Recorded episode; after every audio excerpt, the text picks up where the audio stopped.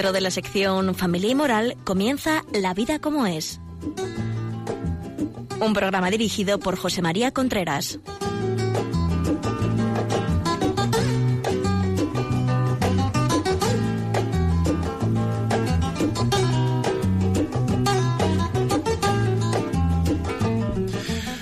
Amigos, buenos días, buenas tardes ya. Aquí estamos nuevamente en La Vida como es, el programa que cada 15 días habla con ustedes de relaciones de pareja, educación de los hijos, todo lo relacionado con la familia en el plano de relaciones, relacionado con la familia en el plano de relaciones. Muy bien, pues ya saben que si quieren escribirnos alguna cosa, algo que les interese, que les guste, que, que tengan necesidad, que quieran hacer una consulta, lo que quieran. Bueno, pues eso lo pueden hacer a la vida como es arroba eh, es la vida como es arroba radiomaria.es.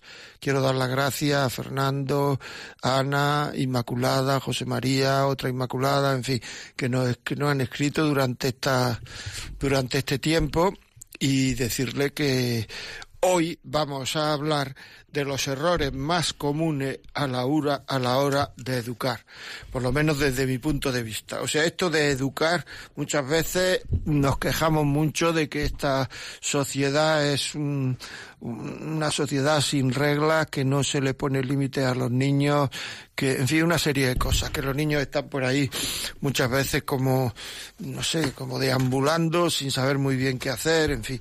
Es verdad que hay una serie de, de, de cosas, de, de, de errores a la hora de educar. El primer, lo primero que quería decir es que hay muchos padres, yo voy a hablar de errores a la hora de educar, pero es que hay muchos padres que no educan, ¿eh? O sea, no nos engañemos. O sea, hay muchísimos padres que no educan. Mm, o sea, se creen que su única, mm, su única responsabilidad, digamos, con el niño es que el niño esté sano y que el niño coma. O sea, que el niño coma, esté sano y, y, y poco más. No se preocupan de educar. Eso es un tema muy duro. El otro día en una charla que daba por ahí, se me acercó una señora y me dijo, a mí me gustaría eh, educar muy bien a mi hijo, porque es que yo no fui educada y usted no sabe el daño que eso me ha hecho. Es verdad. Es decir, eh, los que me estáis oyendo ahora mismo, o sea que, que no sois pocos, porque Radio María lo oye mucha gente. Vamos a ver, vosotros que tenéis hijos en edad de ser educados, ¿los estáis educando? ¿Estáis preocupados de su educación, de las de, de, de, los valores que van a coger, de los valores que no van a coger? Estas cosas que actualmente hay en la sociedad, que las hace todo el mundo, eh, las dice todo el mundo, eso, mm, digamos, vosotros antes lo pasáis por el tamiz, por el colador de vuestro corazón y de vuestra inteligencia, y decir esto es bueno o no es bueno, porque muchas veces bueno, pues una persona, todo, mucha gente hace cosas y esas cosas no tienen por qué ser normales, ¿eh? Una cosa es la normalidad y otra cosa es la frecuencia.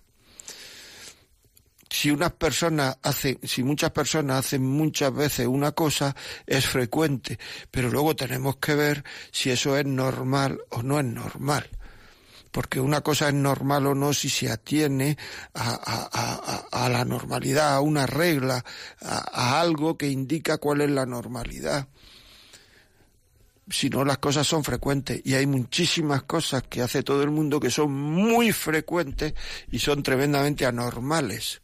Y eso hay que saberlo. Y como a los niños le estemos enseñando cosas anormales, terminan no educados, que es el peor mal que se le puede hacer a un chaval, a una niña, no educarlo. Es decir, que, vamos a ver, para poner un ejemplo, Mm, si todos los que me están oyendo ahora mismo tienen 38 de fiebre, estamos todos malos. Pero ¿cómo vamos a estar todos malos? Si están oyendo no sé cuántos miles de personas y entonces vamos a estar todos malos. Pues si todos tienen 38 de fiebre, están todos malos. ¿eh? ¿Por qué? Porque la norma, de ahí viene normalidad, la norma dice que el ser humano tiene que tener, la fiebre del ser humano, la temperatura es 36 y medio, 37. ¿Y vamos a estar todos? Pues todos. Si hay 38, todos. ¿Veis la diferencia entre normalidad, estamos todos malos y frecuencia es muy frecuente. Si, están, si tenemos todos 38 es frecuentísimo, lo tenemos todos. ¿Me he explicado? Eso está pasando muchas veces actualmente en la sociedad. Como lo hace todo el mundo, parece que es normal. Y muchas veces incluso uno se justifica diciendo, es normal, lo hace todo el mundo. Bueno, si lo hace todo el mundo querrá decir que es frecuente.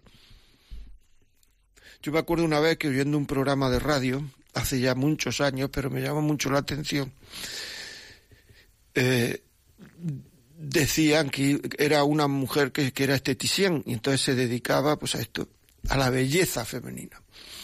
Y entonces decía que iba a hablar del cutis. Y empezó diciendo, hay no sé cuántas clases de cutis, más de diez. Dijo, eso seguro. Hay no sé cuántas clases de cutis. No me acuerdo ahora mismo las que dijo. Entonces dijo, hoy vamos a hablar del cutis normal, dijo la señora. Y entonces dijo, el cutis normal es el menos frecuente. ¿Veis la diferencia? No nos dejemos llevar por la frecuencia, dejémonos llevar por la normalidad, por lo que las cosas son. Y las cosas son lo que son, aunque se piense al revés y las cosas son como son. Y esto es fundamental. Estoy diciendo que, que el programa de hoy va para la gente, errores que se cometen, no sé si son, fin, son errores que yo voy viendo a punto, errores que se cometen la gente que quiere educar. Que hay mucha gente que no educa, muchísima gente. Porque educar requiere una cierta exigencia al otro y entonces todo el que no se exige a sí mismo está incapacitado para exigir al otro. Está incapacitado para exigir al otro con razones. Es probable que solo exija según su estado de ánimo, según su cansancio, según su... Pero eso no es educar, ¿eh? Eso es otra cosa porque muchas veces exigimos en función de lo que nos molesta. Bueno, vamos a ver si, si empezamos eh, esta... La primera cosa que yo había apuntado, que algunas veces ya me lo habréis oído, es la disparidad entre los padres. Es decir, cuando el niño recibe mensajes contradictorios, cuando una, un papá le dice una cosa y la mamá le dice otra cosa, eso es tremendamente deseducativa. Sea, cuando la autoridad flaquea, perdón, cuando la autoridad duda, se acaba la autoridad. Cuando el mando duda y, y el recibir mensajes contradictorios es dudar. Y eso es importante saberlo, es dudar. Es dudar. Esto de pregúntaselo a tu padre, lo que diga tu madre, es decir, cuando piden algo no se tiene un criterio claro, uniforme, único, sino que es que si no se sabe lo que se le va a decir, es mejor hablarlo luego con el padre o con la madre. Y se dice, bueno, espera, que lo voy a pensar y luego te daremos la respuesta. Para que vean que en la familia hay unidad. Y esto es muy importante, muy importante. Y los padres separados, en las cuestiones fundamentales de la vida, deberían de ponerse de acuerdo. No que un padre exige en una cosa y el otro le da igual. Un padre, no, ponerse de acuerdo. Porque eso es una forma de querer al hijo. Ese ponerse de acuerdo es una forma de querer al hijo. Y si no nos ponemos de acuerdo, falta cariño al hijo. Y el hijo antes o después lo va a notar. El hijo se va a dar cuenta antes o después. Bueno, pues ahí tenemos un criterio. Disparidad entre los padres. Que dude la autoridad.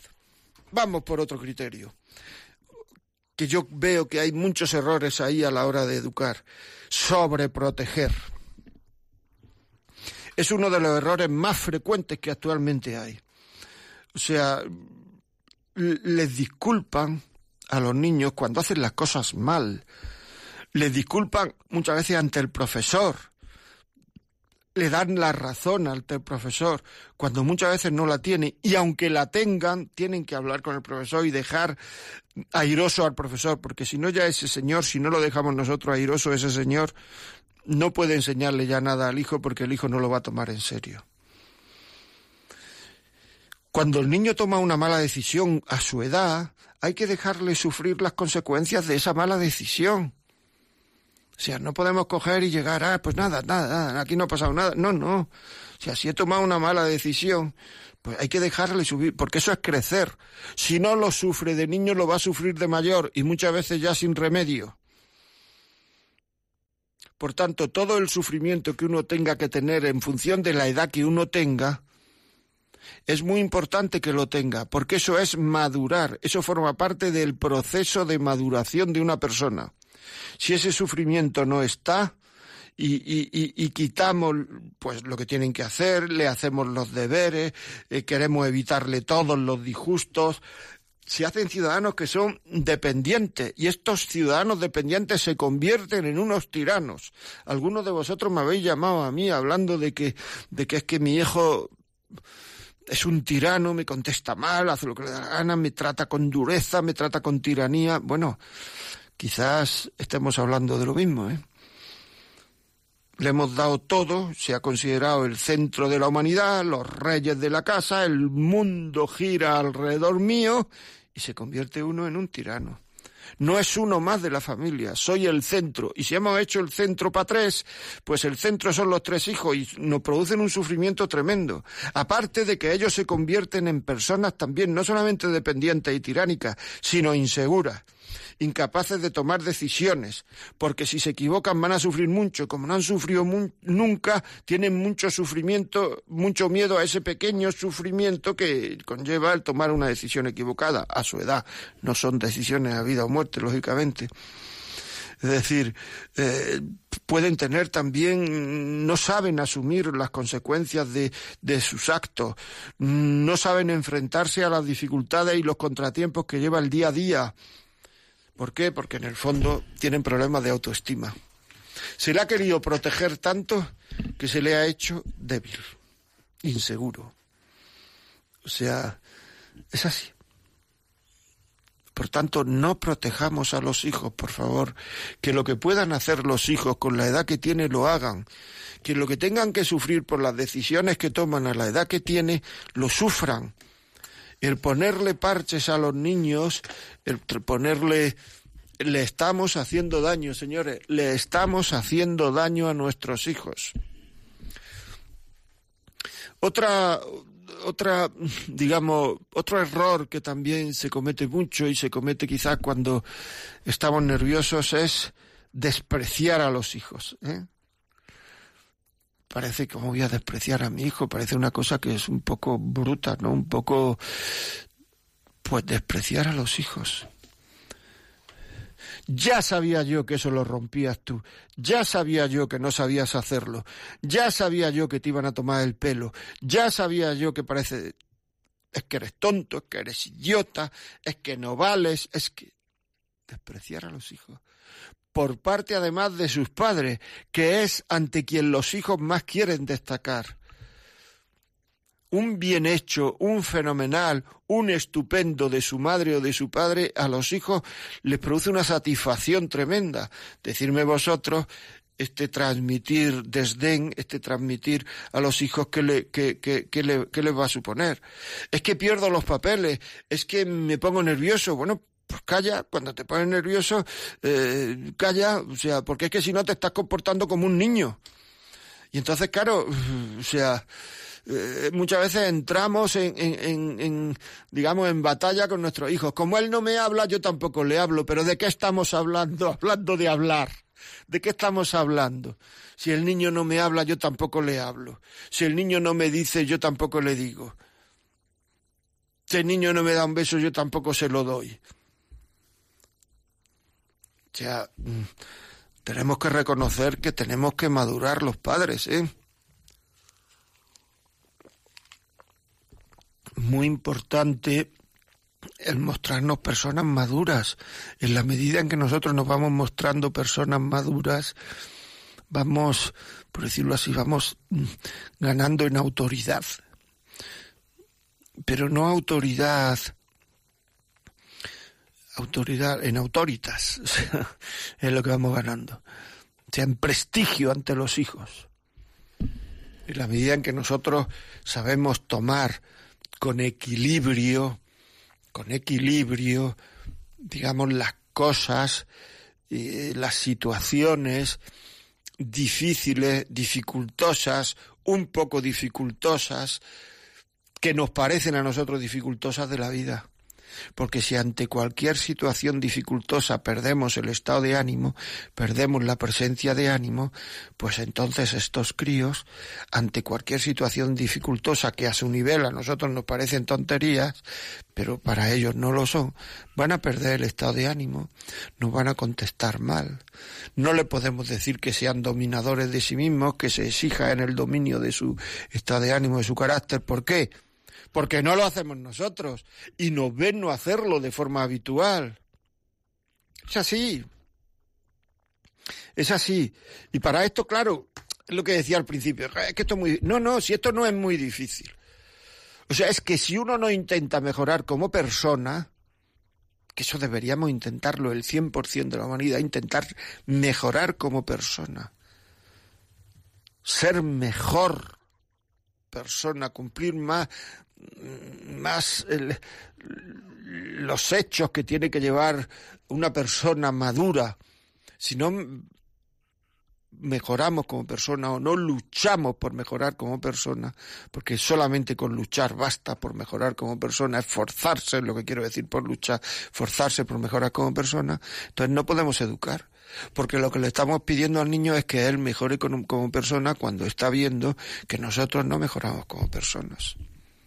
Y esto pasa como todo en la vida, si uno no mejora, empeora. Es decir, aquí no hay término medio, aquí no hay mm, me quedo aquí y ya estoy, no, no, o avanzas o retrocedes. Con lo cual, si no hay lucha por mejorar como persona, lo que ocurre es que cada vez se es peor persona. Esto cuando hablo con matrimonio y cuando hablo, muchas veces pasa eso y hay que saberlo, que pasa eso. Es decir, que, que muchas veces no mejoramos como personas y muchas veces vienen matrimonio y te dices que... Y hablas con uno, hablas con otro y te das cuenta que dices, caramba, es que es, que es mala persona. Es que, por lo menos, si no es mala persona, está haciendo cosas de mala persona. Y esto es así. Es decir, mucha gente a base de no luchar como persona, se dedica a, hacer la vida más difícil al otro de forma habitual. Y eso lo ven los niños. Los niños saben perfectamente si nosotros estamos luchando por mejorar o no. Y en la medida en que luchamos por mejorar, ahí hay una autoridad de prestigio. Una falta de continuidad puede ser otra en el estado de ánimo. O sea, yo creo que hay que tener conciencia de que estamos educando siempre, no en momentos concretos. O sea, nuestros hijos nos ven a nosotros como una referencia siempre. Es igual que en una empresa, uno al jefe siempre lo ve como jefe. No solamente lo ve como jefe cuando lo llama a hablar con él, lo, lo ve siempre como jefe. Pues igual, a nosotros en casa siempre nos ven nuestros hijos como padre y como madre siempre. Por tanto, siempre somos una referencia para ello. Por tanto, todo lo que hagamos o sobre todo cómo enfoquemos las situaciones, todo ello es educativo. O deseducativo, claro, educativo o deseducativo.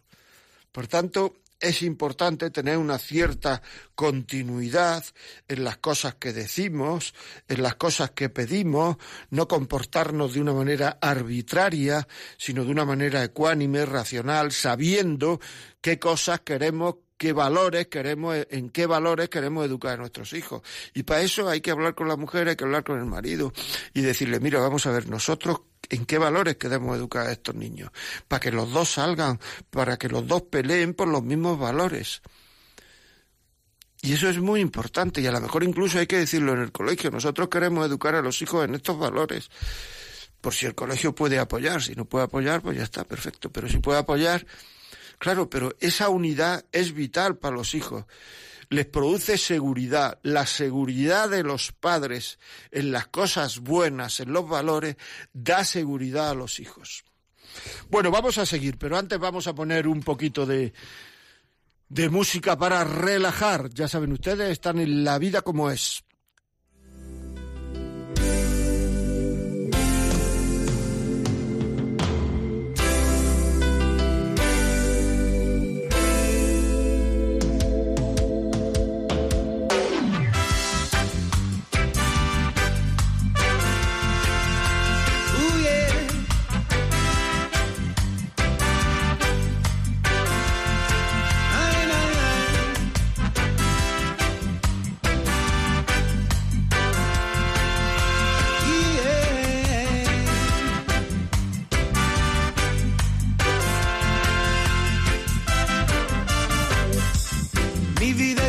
Porque existes tú. Hermosos son mis días porque veo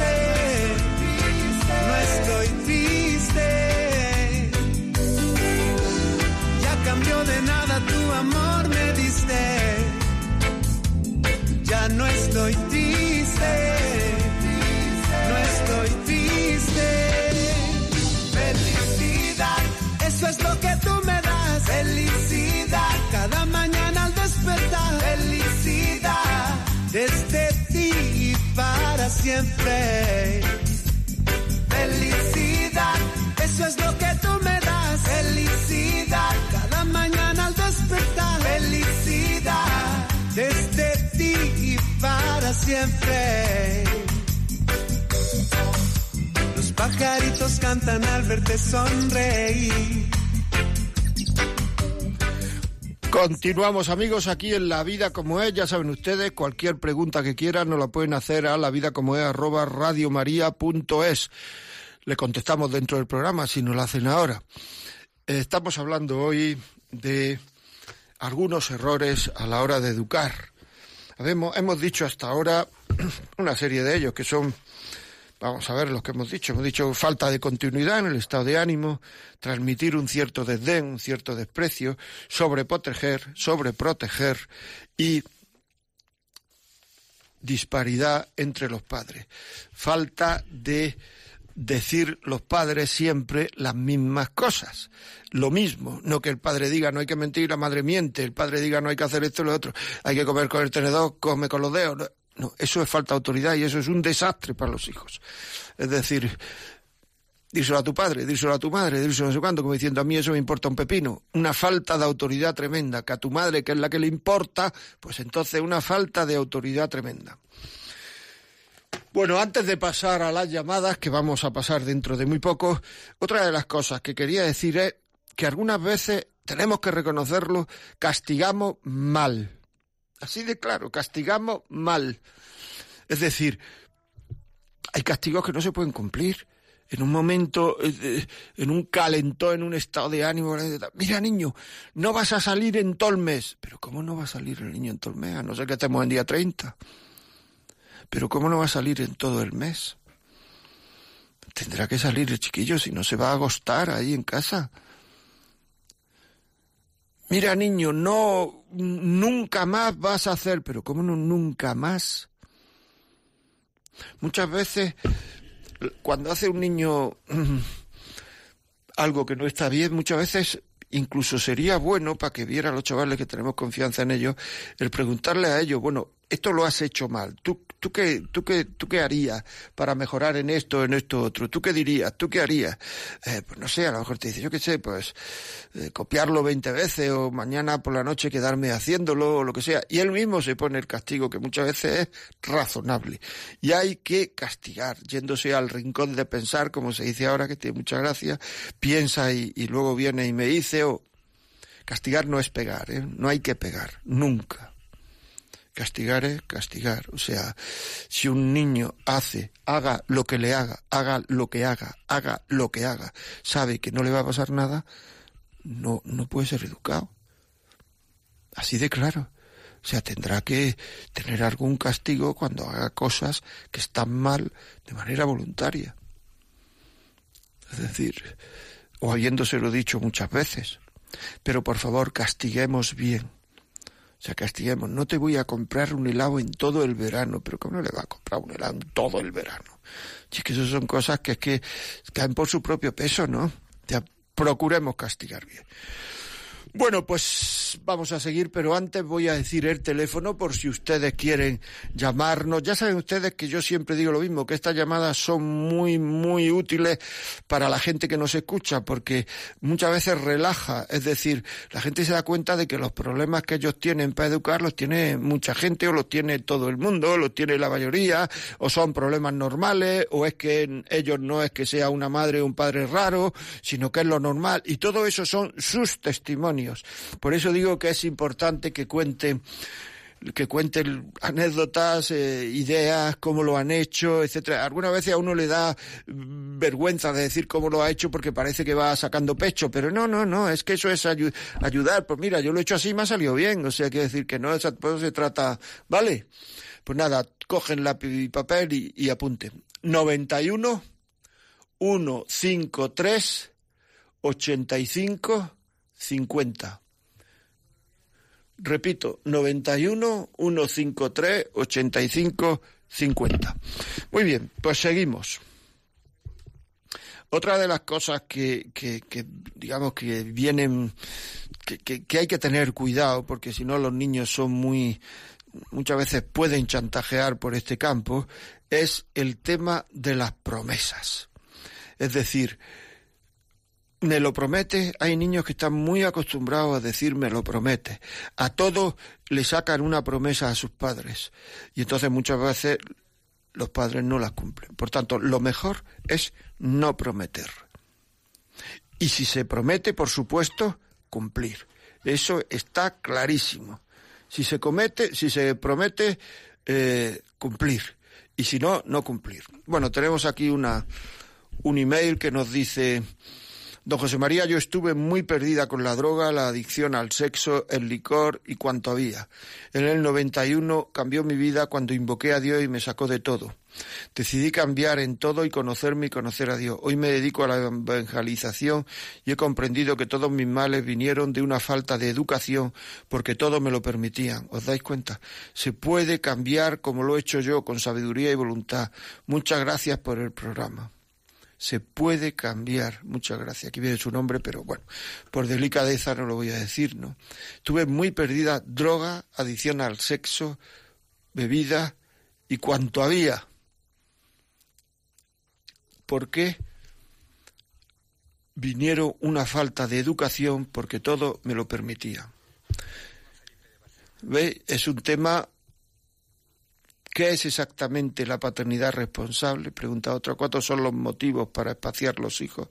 Los métodos no son al final también anticonceptivos. Gracias. Bueno, pues ese lo contestaremos más tarde porque tenemos a Felipe desde Barcelona. Felipe, buenos días. De acuerdo con todo lo que ha dicho, ¿eh? ¿Cómo? Perdóname, Felipe, no te oigo. Dime, dime.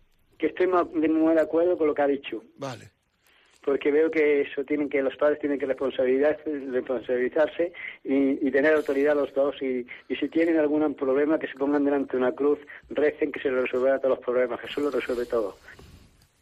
Pues nada, pues muchas gracias por tu comentario. Que Dios Radio María es estupenda, que Dios la bendiga y que la Virgen Santísima triunfe su corazón inmaculado, como dijo Medjugorje. Muy bien, pues muchas gracias. Continuamos. Juan, desde Madrid. Juan, buenos días. Hola, buenos días. ¿Qué me cuenta? Eh, felicidades por, por el programa, porque la verdad es que como padre recién, reciente padre, pues me, están ayudando mucho. Simplemente comentar respecto a lo que decía de tratar de fomentar la, la autoridad de los profesores. Eh, es cierto que si que si un que si un crío empieza a dudar o a desconfiar de la autoridad de los profesores eh, empezar también a dudar de la, autoridad de sus padres y al final de, desconfiar incluso de Dios o de sus jefes. Y, es muy importante pues que reafirmar las autoridades y pues también como enseñanza para la vida, ¿verdad? Porque no, no siempre no siempre todo nos pasa y es justo lo que nos pasa. Pues muy bien. ¿Me oyes? Sí, sí, muchas gracias. Gracias a ti, por favor, muy amable, muchas gracias. Ah, continuamos, continuamos aquí. Francisco de Murcia. Francisco, muy buenas, ¿cómo estás? Muy buenas. ¿Qué me cuentas? Mira, para hacer una pregunta, o sea, yo mm, me, gustaría a lo mejor educar a mi hijo en, lo que es la religión, ¿vale? Porque yo sé que soy practicante, pero yo estoy separado, entonces lo que es la, mi pareja, mis parejas no, no, no está de acuerdo, ¿no? Y entonces no sé cómo, para poder educarlo de, de esa manera, ¿cómo, cómo podría hacerlo? Pues nada, pues hablando con, con tu hijo y comportándote como un cristiano, así de claro. ¿Qué edad tiene el niño? El niño tiene nueve años. Nueve años, pues tú comportate como un cristiano, darle las razones de, de, cuáles son tus actitudes, es decir, mira, yo actúo así porque esto yo creo que es lo mejor, yo actúo de esta otra manera porque creo que esto, cuando te vea actuar, mira, yo voy a hacer esto porque creo que esto es lo que debo de hacer, es decir, tú ve por ahí y no descalifiques nunca a su madre, ya sabrá él distinguir.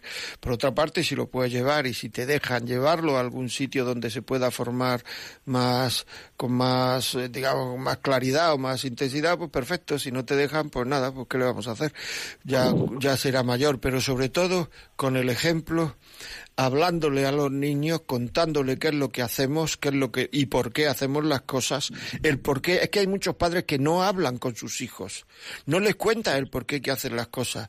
Hay muchos niños que no saben perdonar porque no han visto nunca a sus padres pedir perdón, no saben confesarse porque no han visto nunca a los padres confesarse. Y todo esto es muy importante. Todo aquello en que uno cree, crea en los demás. Eso es indudable. Todo lo que uno cree, crea en los demás. Pero para creer, para que los demás vean que creemos en eso, tenemos que vivirlo. Y esto es muy, muy, muy importante. Muchísimas gracias. Carmen de Valladolid, buenos días. Buenos días. ¿Qué me cuenta? Mire, nada, para darle la enhorabuena por lo bien que está hablando usted. Muchas gracias. Porque tiene toda la razón con los niños de ahora. Porque los padres no les saben no le saben educar ni le saben llevar por buen camino, me parece a mí. Ya. Pues nada. Muchas gracias. Gracias a usted, muchísimas gracias, Carmen. Vale, vale, muchas gracias. Muy amable. Tengo aquí otro email, si quieren llamar o si quieren escribir, escribir por email es la vida como es, arroba radiomaria.es, la vida como es, arroba radiomaria.es. Y el teléfono para llamada es 91 153 8550. 91 153 8550. Tenemos cinco hijos. El tercero tiene nueve años y medio. Tiene dislexia. Y no sabemos si por este motivo, cuando él considera que se le riñe injustamente porque no era el culpable, por ejemplo, se pone violento o sale corriendo. La semana pasada intentó agredir a la seño puede ser en el colegio, en casa, la chica que los cuida. Intentamos explicarle que ese comportamiento no puede ser, pero entonces sale por la tremenda y dice que ya no va más al cole. Estamos sufriendo mucho. La oración nos está ayudando, pero nos sentimos culpables pero nos sentimos culpables por no saber ayudar a nuestro hijo. Bueno, aquí hay varias cosas. En primer lugar, una persona no es culpable si no sabe hacer una cosa. Para ser culpable hay que tener intencionalidad. Es decir, si no, uno no tiene intención de hacer cosas mal, no, no es culpable. Eso en primer lugar, porque los padres muchas veces nos flagelamos con unas cosas que es que la vida es así. O sea, el chaval, el tercero, luego los otros cuatro, pues el chaval irá bien. Pues muchas veces a lo mejor en vez de decirle vosotros las cosas, a lo mejor el mayor, pues si tiene nueve años y medio este, pues a lo mejor el otro ya tiene once o doce, pues le puede decir algo, mira, esto no lo hagas así, tú cómo vas a echar a correr, tal, no sé cuánto, etcétera, pero no darle una excesiva importancia, que él no se considere el distinto. Eso es fundamental, que no se considere el distinto. Él es igual que los demás, tiene dislexia, pues tiene dislexia, no pasa nada, o sea, por tener dislexia.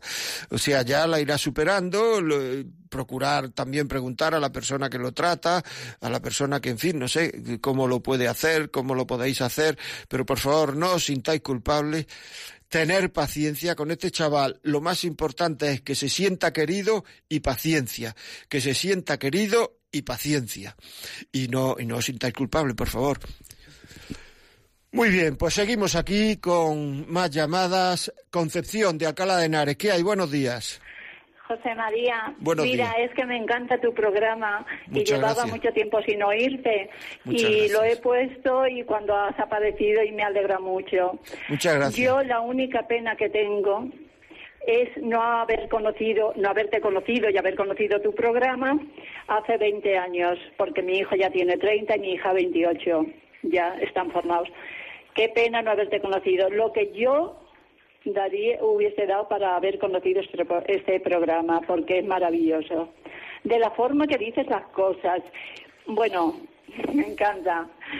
Muchas gracias. Muchas gracias a ti, por favor, por tu llamada. Y, y tú procura dar ejemplo en lo que haces, no seas muy pesada, procura dar ejemplo, no seas muy pesada y, y, ya está. Y no te preocupes en exceso, que el hombre también es libre, ¿eh? el ser humano. Muy bien.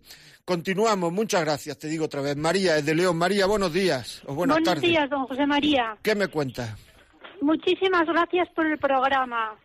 Gracias a vosotros que me oís. Eh, estoy totalmente de acuerdo con lo que está diciendo. A mí, yo soy maestra y he estado con los niños y he visto eso mucho en los padres que cada uno iba por un lado. Y todavía más triste cuando a lo mejor mm, estaban en desacuerdo y lo manifestaban a los niños y claro, eh, los niños creaban un conflicto grande que hay que evitarlo siempre. Luego yo cuando les, mm, algunas veces que hacían alguna cosa digna de castigo, yo les decía alguna vez, mira, mm, estoy tan apenada que no sé qué castigo ponerte. Ayúdame tú a ver qué te harías. Y con frecuencia los niños se ponían más castigo de lo que yo haría. Claro y tenía yo que decirles, bueno, no, estás ya muy arrepentido, yo pienso que un poquito menos y la próxima vez no lo harás. Pero los niños lo hacían voluntariamente y, y, creo que es muy positivo que ellos se, impliquen. Por supuesto, por supuesto, estoy absolutamente de acuerdo contigo. Muchas gracias por la llamada se dan ustedes cuenta cómo es que eh, una maestra, ¿no? Que, ha estado, que está toda la vida con niños, se da cuenta perfectamente de cómo afecta al chaval el que no estén de acuerdo los padres. Es decir, eh, que, no se, que, que, no estén de acuerdo los padres, que se da cuenta eh, perfectamente. Y los niños son razonables y cuando lo dice esto lo has hecho bien, ellos saben que lo, hacen, que lo han hecho bien porque son menos malos que nosotros. Se justifican menos. Cuando nosotros somos razonables, los niños se justifican menos y saben que, y entonces se pone un castigo excesivo, fíjate que muchas veces la maestra lo tiene que, que templar, ¿no? El castigo, ¿no? O sea, es, es, es, que es así. Ven ustedes lo importante que es llamar. Porque el, el testimonio de esta señora, de esta, de, de, se me ha olvidado el nombre, lo siento.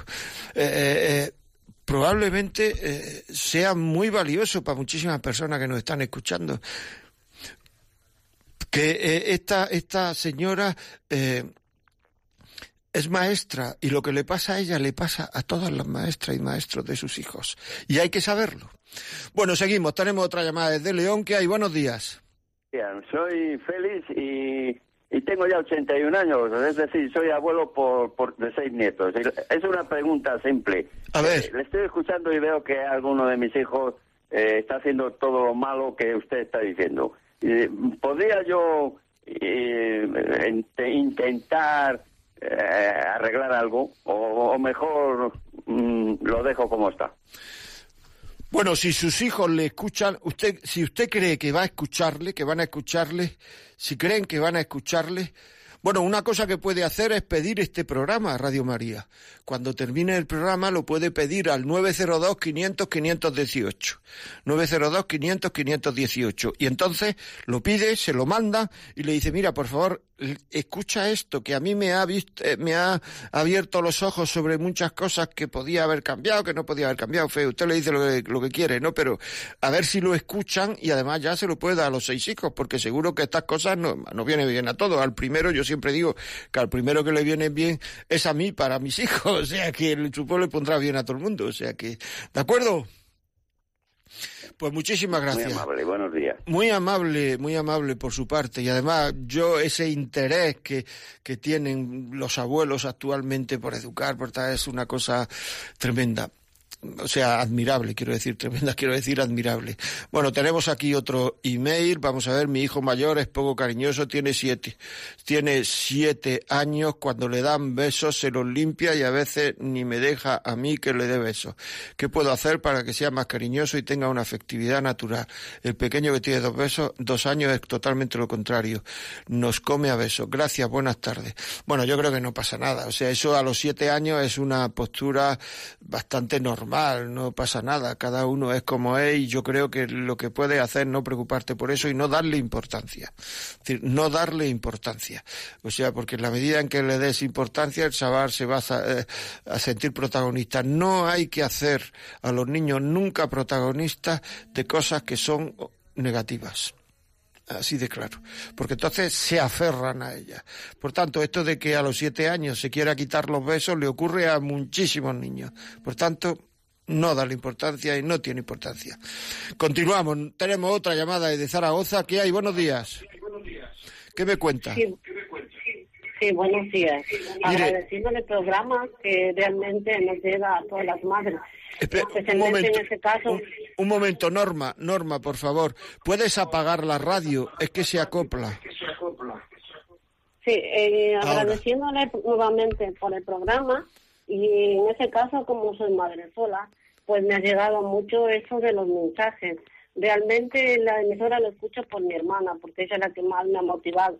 Pero especialmente este que he escuchado hoy, la culpable en parte somos las madres y los padres, porque desde pequeños les damos todo lo que quieren. Pero en mi caso, como soy madre sola, yo siempre he llevado una rienda de que mi madre me ha dado un ejemplo, de que hay que, aunque haya, hay que evitarlo o no darlo, para que ellos entiendan que realmente en todas circunstancias hacen bien cuando los padres tienen dinero y cuando no hay para comer y no hay dinero para darles lo que todas las necesidades, sea en la ropa, en alimentación, en lo que... Entonces realmente hay un ejemplo que yo vi prácticamente aquí cuando en Navidad una señora le llevaba a un niño en una cuna, en una cuna de meses y le preguntaba al niño si es que quería cuál regalo quería y yo me quedé impactada. El pensar de que ese niño ni siquiera por lo menos tenía la noción de lo que la madre le decía. Pero la madre digo entonces escuchando todo esto digo pues los culpables desde un principio somos los padres. Y la iniciativa que dice ese niño que, que no recibe los besos de su madre y todo lo que ella debe intentar es pedir a Dios. Hay que pedir a Dios muchísimo porque yo he pedido muchísimo porque pasé también una época muy mala y realmente solo acudía a Jesús a pedirle a sacerdotes que me ayudaran, eh, que me pidieran mucho, mucho, mucho, pero mucho por mi hijo, a la Madre Santísima, y mi madre me daba las bendiciones. Todos los días, me pedía madre que va, pidan por mi hijo para que él vaya encaminado, porque siempre como madre sola y el respaldo de un hombre también, aunque no necesariamente, pero sí eso también influye mucho en los hijos. Es mi manera de pensar y pues nada, y gracias por el... Gracias a ti, Norma, muchas gracias a ti por escucharnos y lleva razón. O sea, los hijos hay que tenerlos cortos, es indudable. O sea, o sea es indudable. Bueno, continuamos, nos llaman desde Hoyo de Manzanares. Lourdes, buenos días. Buenos días. Ante todo, lo felicito por el programa. Está siendo muy preciso, no está exagerando en nada, está diciendo lo que hay que decir.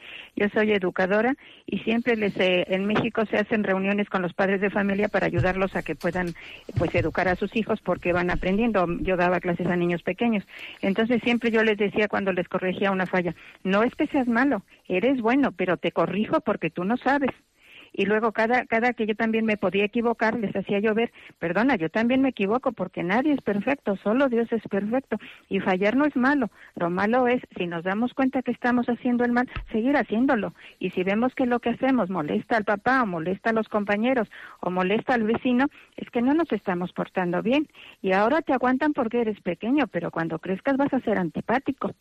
Pues Necesitas desde hoy empezarte a ganar el amor de los que te rodean. Pues así es, es decir, hay que saber distinguir, como bien has dicho, porque es muy interesante esto que has dicho, hay que saber distinguir entre que lo que es el niño, que el niño es bueno y lo que el niño hace. Lo que podemos decir, y lo hace mucha gente, o sea, muchísima gente, es, mi niño es bueno, mi niño miente, luego, pero es bueno. Mi niño, vale, tu niño es bueno, pero lo que ha hecho no está bien. Esto se ha hecho muchísimas veces, se ha dicho muchísimas veces para salvar a los hijos, para no enfrentarnos a los hijos. Muchas veces decimos que lo que hacen está bien, especialmente cuando los niños ya son mayorcitos y los disculpamos. No, tú eres buena gente, tú eres buena persona, pero lo que has hecho está mal porque es que si no metemos a los niños en un follón mental, perdón por la palabra. Es decir, es que es muy importante para el ser humano saber lo que está bien y lo que está mal. Pero claro, si sus padres le van diciendo que lo que está mal está bien, lo que está bien está mal, lo que eh, le meten en un lío. Muchísimas gracias por el este, por, por, tu comentario. Bueno, tenemos aquí una cosa que no es de educación de los hijos, que voy a contestar ahora. Bueno, Quería decirlo 91 153 8550 y si queréis en, por email la vida como es arroba. ¿Os dais cuenta lo útil que son las cosas que nos dice o que nos preguntan y que no, porque eh, estamos ya en, la, en, los intereses de la persona. Vamos a ver, ¿qué es exactamente la paternidad responsable? Bueno, pues la paternidad responsable es espaciar los hijos siempre que haya causas graves para, eh, para espaciarlos. Eso es. ¿Cuáles son los motivos para espaciar los hijos? Eso los tienen que decir. Lo que son causas graves los tienen que decir los esposos. O sea, para un matrimonio esto puede ser una causa, una cosa puede ser una causa grave que no lo sea para, para otro matrimonio. O sea, eso lo tienen que decir lo, los esposos. O sea, si hay causa grave o no hay causa grave. Lo tienen que decir si para ellos ese motivo es grave realmente o no lo es. Los métodos naturales no son al final también anticonceptivos. Vamos a ver, los métodos naturales son naturales y todo lo que está dentro de la naturaleza. O sea, eh, el poner impedimentos físicos es lo que no está permitido por la Iglesia, impedimentos físicos, con la intención de no tener hijos. De, eso es lo que no está permitido, pero los métodos naturales uno no, no, no pone ningún impedimento. Y además tienen la misma fiabilidad que los anticonceptivos. El problema que tienen los métodos naturales es que no se viven. Pero si se viven, el problema es que no se viven, pero si se vive... Vale, bueno, yo creo que ha quedado claro, si no me escribe otra vez, eh, diciendo lo que no te ha quedado claro. Y muchas gracias por escribir. Continuamos con nuestra llamada. Málaga, buenos días. Hola, buenos días. ¿Qué me cuenta? Mira, quería consultarle. Yo tengo un niño de 10 años, eh, muy buen estudiante, nosotros somos una familia cristiana, pero el niño miente mucho. Y los pillamos las mentiras y sigue diciendo que, me, que, que no, que hace las cosas bien y lo pillamos, vamos, una y otra vez y no sabemos cómo actuar, porque le castigamos, le decimos y, y muchas veces estamos nosotros mismos hechos un lío, ¿no? Y me preocupa porque sigue creciendo y pues, yo pensé que eran cosas de niño pequeño, pero sigue creciendo y sigue mintiendo. Yeah. Y luego se arrepiente, pero vuelve a mentir y, y a ver qué me aconsejaba. Bueno, pues en primer lugar, no mentir vosotros. O sea, que el papá y la mamá no mientan nunca. Y entonces alguna vez decir, decirlo expresamente, me cuesta decir esto, porque claro, cuando uno miente se pone un aprieto. Eso es así. Y entonces, claro, si cada vez que nosotros estamos en un aprieto el niño puede percibir que hemos mentido, pues entonces le estamos dando argumentos. Si a nosotros le explicamos que a pesar de, eh, de, de, ponernos en una situación difícil, prefiero no mentir, pues eso está. Y después no darle mucha importancia a la mentira, lo que he dicho antes. Como le demos mucha importancia, el chaval se considera ya eh, el centro de la cosa porque miente, o sea, estamos potenciando esa mentira. No, no hay que darle excesiva importancia. Muy bien, muchas gracias por la llamada. Tenemos otro, otro email. Mi hijo con dislexia y problemas de lateralidad. Al no entender en clase se distraía y complicaba la clase. Me recomendaron un psicopedagogo, terapia conductiva, etcétera. Nos tiene que conducir a los padres colegio, etcétera, y de ser un desastre tiene carrera, tiene máster y es un chico estupendo. El castigo es hablar con ellos y conducirles con alguna cosa que a ellos les gusta, chupachú, etcétera, al final de la semana y por supuesto decirles todo lo bueno, no lo malo y por supuesto hablarles de Dios indispensable. Gracias por todo y por el programa, María. O sea, María dice que quería dar un testimonio, sencillamente. O sea, que su hijo tiene iglesia, tiene problemas de lateralidad y que el chaval ahora, pues tiene una carrera, tiene un máster, etcétera. Pues esto, la que persona que nos ha escrito antes, pues que lo sepa y que eso le suba la moral, ¿no? Porque esto es cuestión de conducirles en lo positivo, dice Mar. Continuamos, señores, desde Málaga. Buenos días o buenas tardes. Hola. Sí, dígame. Hola, buenas tardes. Buenas Mi nombre es Cristina y le quería comentar eh, cómo sería posible tratar a un hijo, el mío, de 21 años, que de repente en un tiempo ahora eh, sus padres, o sea, nosotros y su hermano, la, su familia, eh, somos invisibles. No nos ve, no nos escucha, no nos trata, nos ignora. No hay, en esta casa no hay normas, no hay convivencia, no hay familia, no hay unidad mm, para nada. Eh, él hace sus propias leyes. No molesta. Él estudia, él trabaja, pero no existimos. No existimos. O sea, hablar con él es como el que habla con una pared. Ya. ¿Y el, ¿Vale? otro, el ¿Cómo? otro hermano qué edad tiene? El otro hermano tiene 22 años.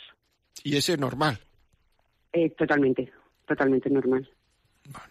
Vamos a ver, con el otro hermano, pues una convivencia normal. Con su hermano. O sea, el- con nosotros, el hermano, entre los hermanos no tienen ningún tipo de comunicación. ¿Por qué? Pues porque el mayor, cuando ha visto todos los comportamientos del pequeño, evidentemente eh, son imperdonables. El trato que nos ha dado, la falta, las faltas de respeto, mm, un sinfín de, de cosas que hemos vivido y el hermano mayor no se las perdona Pues tiene que por el maltrato mm, psicológico que no ha tenido hacia sus padres. Ya. Entonces es un tema muy complicado. Ya. Pues yo creo que tiene que tiene que perdonárselo, ¿eh? ¿Cómo? O sea, que ¿Cómo? ¿Cómo Pero perdonar? sí, a ver, perdonar, puedes perdonar cuando una persona te quiere escuchar. Si no te escucha, no es que es imposible. Es hablar con una pared. Bueno, pero, no te- eh, no. pero el pequeño sabe que el mayor no le perdona. Vamos a ver, eh, es que no nos ve, no nos escucha, nos ignora. No existimos, es que no existimos en su vida. Y vosotros Y creéis, vivimos en la misma casa. y vosotros Llevamos creéis, años así, ¿eh? Llevamos muchos años así. pero el, el chaval está sano. Es que yo no puedo. Vamos a ver, el chaval ha estado, o ha tenido una enfermedad hace unos cuantos años, eh, pasó por un cáncer, ¿vale? Yo creo que a raíz de todo eso es por lo que le viene este comportamiento, que no nos lo perdona. Él, él ha tenido que buscar un culpable, y los culpables hemos sido su familia, Un culpable de y su, no nos lo perdona. de su no nos perdona esa enfermedad. Sí. ¿Y qué culpa tenéis vosotros? Ah, Claro. ¿qué hay en esa cabeza? No lo sabemos. Claro, pues eso Nunca entonces- ha querido ayuda, ¿eh? Ya, Nunca ha querido ayuda. Nunca. Y no pero nos ha puede- machacado. y no Nos tiene- ha machacado, al, sobre todo a mí, a la madre. Ya. Mucho. Eh, Siempre. Odio. Odio. Siempre, siempre se ataca al que, al que más lo quiere a uno.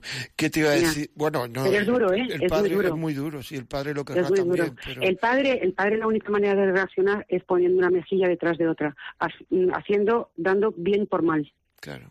Los que más ¿sabes? lo quieren a Entonces, uno son- yo le he escuchado todo el programa hablar de las buenas, eh, de las buenas obras, de las buenas maneras, de lo estamos aplicando siempre. Nadie de la Muchos familia, nadie de la familia puede tener una conversación con él. No escucha a nadie. Ni Es de, ni- rencor, digo de la familia, es- tíos, primos, no, abuelos. no, no, no, no escucha, no escucha. Pues No quiere escuchar, no quiere escuchar. Lo que pasa es que ese odio cada vez se va generando a más, a más, a más, a más. Y es muy difícil la convivencia. Porque tú estás viviendo, o sea, es mi hijo, pero es un extraño. No sé nada de mi hijo. Es un extraño. Pues eso es un problema que yo no puedo. Eso es un problema muy grande, pero es un problema sobre Mucho. todo que lo tiene que ver un especialista o algo, porque ahí pa- pasa algo que traspasa los límites de la orientación Ya. familiar, pasa algo. Ya. Pues Sí, sí. imagínese lo que es vivir con esto. eh, ya vamos para ocho, nueve años. Es duro. Tener tu propio hijo que le quieres y que no le puedes ayudar. Ya. Porque Pues sí. eh, te rechaza. Te- a, mí no, a mí no me lleva sin hablarme mm, años, sin mirarme a la cara. Pues eso es un problema, es un yo problema y yo vivo, de vivimos en esta especialista. casa. Y en esta casa le puedo decir que no hay problemas de, de drogas, ni de alcohol, ni de violencia. O sea, vamos a ver, una familia mm, normal, normal. Tenemos nuestros problemas, como en todos los sitios, ¿vale? Pero una familia normal. Ya, ya, ya, me hago una idea. Muchas gracias por llamar. Me hago una idea, pero tiene que ser un especialista el que eso lo, lo trate, porque ahí hay comportamientos anormales en exceso, o sea que, que por eso digo, bueno, vamos a recibir la última llamada de hoy desde Menorca, esa maravillosa isla. Buenos días, Hola, buenos días. ¿qué me cuenta? Mire, eh, yo soy madre de tres hijos de 7, 10 y 12 años. Y bueno, estoy felizmente casada, todo nos va bien en la familia, todo va muy bien. Lo que pasa es que mi marido sí es una persona que tiene un carácter muy cambiante. Eh, cuando tiene mucho trabajo, cuando tiene problemas, enseguida se, se enfada y se toma las cosas muy a la tremenda. Y hay muchas ocasiones, incluso cuando estamos a lo mejor de vacaciones, que los niños como que le molestan, le molesta el ruido, él es muy ordenado, muy tranquilo. y, y, y les echa, pues eso, las broncas en exceso y, y no no sé, no sabe, le molesta un poco todo el ruido, les quiere tener como muy quietos, no, no, como si no les, no es que no les quiera, porque les quiere mucho, porque luego por la noche cuando se acuestan y dice, ay, no me ha gustado el día de hoy, no he estado bien, no he estado bien con los niños, me arrepiento, les pide perdón, pero le pasa muy a menudo esto con los niños, como que no les aguanta su, pues eso, el, el jugar, los gritos, los ruidos, porque tener niños sin ruido es un poco imposible, ¿no? Entonces, eh, pues eso, se pone de mal humor y yo no sé si es mejor quitarle a los niños en medio, eh, porque a los niños tampoco se les puede forzar todo el rato a estar callados. lo, claro, lo habéis hablado tú y tu marido en un tiempo en que él esté receptivo. Sí, lo hablamos. Bueno, se ha cortado. ¿Hola? Sí, sí, sí, sí, dime, ah, dime. Sí, sí, que sí lo hemos hablado, hablamos de vez en cuando, él se da cuenta, y incluso se da cuenta él solo sin decirle a nadie nada, pero le vuelve a pasar, o sea, es como si se agobiara, ¿no? Como si le agobiaran tantos niños, no sé. Pues que se lo explique a los niños. Mira, yo no quisiera, o sea, es muy bueno que él se lo explique a los niños. Yo no quisiera tal, pero cuando estoy más nervioso me pasa esto, me agobio un poco y tal, y por eso digo esto, lo otro y tal, pero bueno, no lo tengáis mucho en cuenta, no pasa nada, tal, la próxima vez pues a lo mejor podéis ir a jugar abajo, yo qué sé, no sé.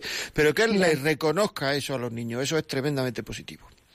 Muy hay que darle su espacio al padre, más a lo mejor más espacio al padre solo. Sí, cuando esté así en esa situación, que él luche por no entrar en esa situación, pero si entra, pues darle un poquito más de espacio, yo creo.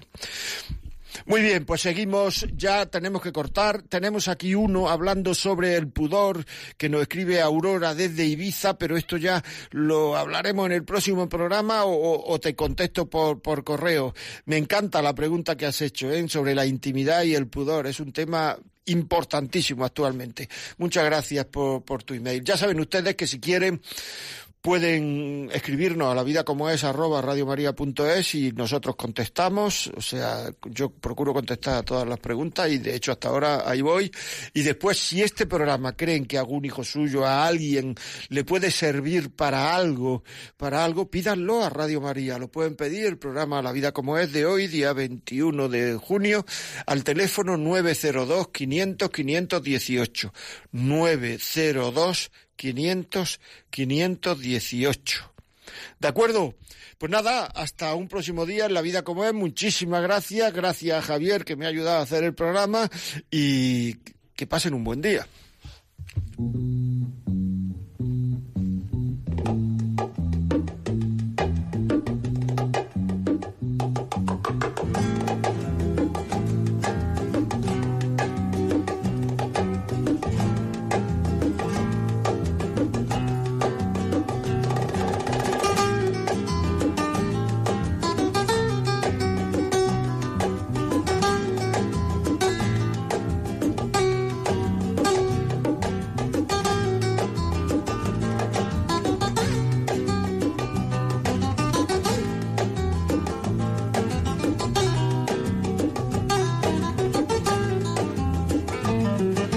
Y así finaliza en Radio María La Vida como es, un programa dirigido por José María Contreras.